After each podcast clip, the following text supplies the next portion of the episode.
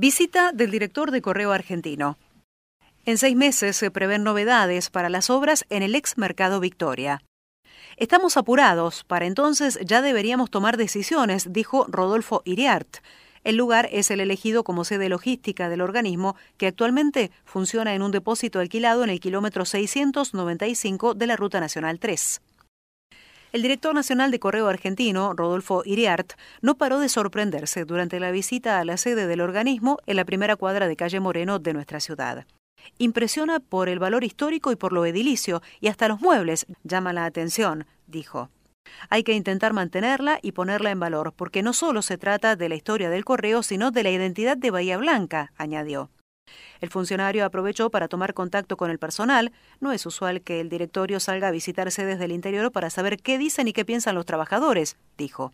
Pero el objetivo principal fue recorrer las instalaciones del ex mercado de frutos Victoria, el sitio que la Agencia de Administración de Bienes del Estado, AVE, cedió para el correo argentino. Iriart, oriundo de Benito Juárez, en la sexta sección, aunque reside desde hace 26 años en Mar del Plata, destacó la potencialidad del lugar en función de la demanda una vez instalada la operatividad que hoy se desarrolla en un depósito situado en el kilómetro 695 de la Ruta Nacional 3.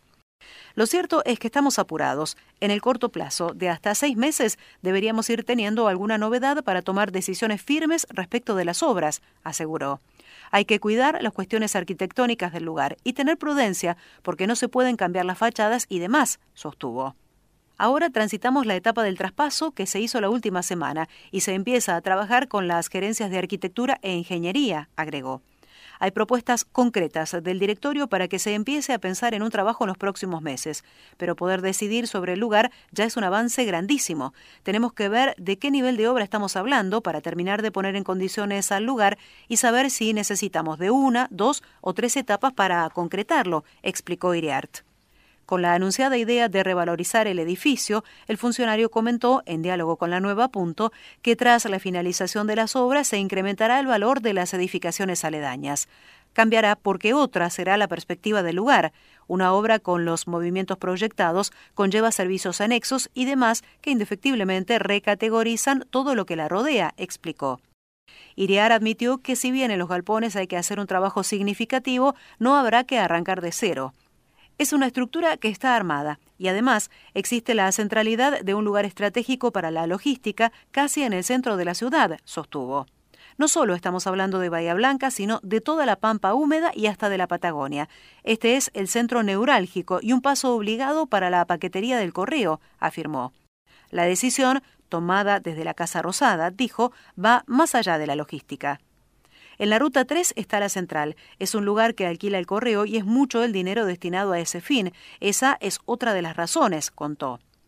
El inmueble tiene una superficie de 2.500 metros cuadrados dentro de una propiedad de 92.000 metros cuadrados, de los cuales 30.000 metros cuadrados son de edificaciones donde funcionó el mercado de frutos.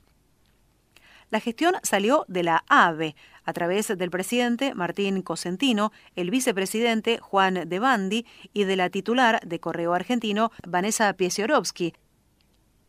El comercio electrónico que viene. La concesión del exmercado al correo argentino se produce tras el anuncio por parte del Gobierno Nacional de la plataforma de comercio electrónico del organismo denominada Correo Compras.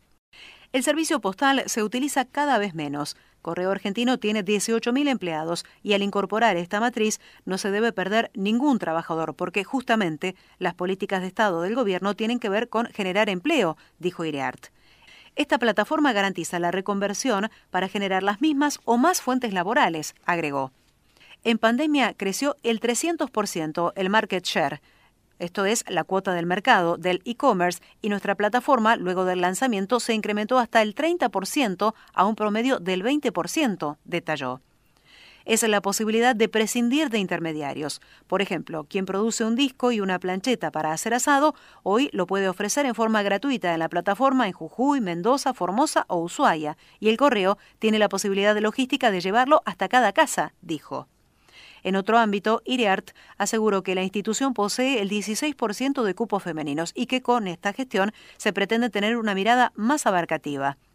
Estas estructuras tienen que ver con el antaño. En el Correo, como en el Banco Nación, por ejemplo, siempre hubo hombres en sus directorios. Hoy es diferente. La presidente es Vanessa Pieciorovsky y la vice es Mónica Litza, argumentó.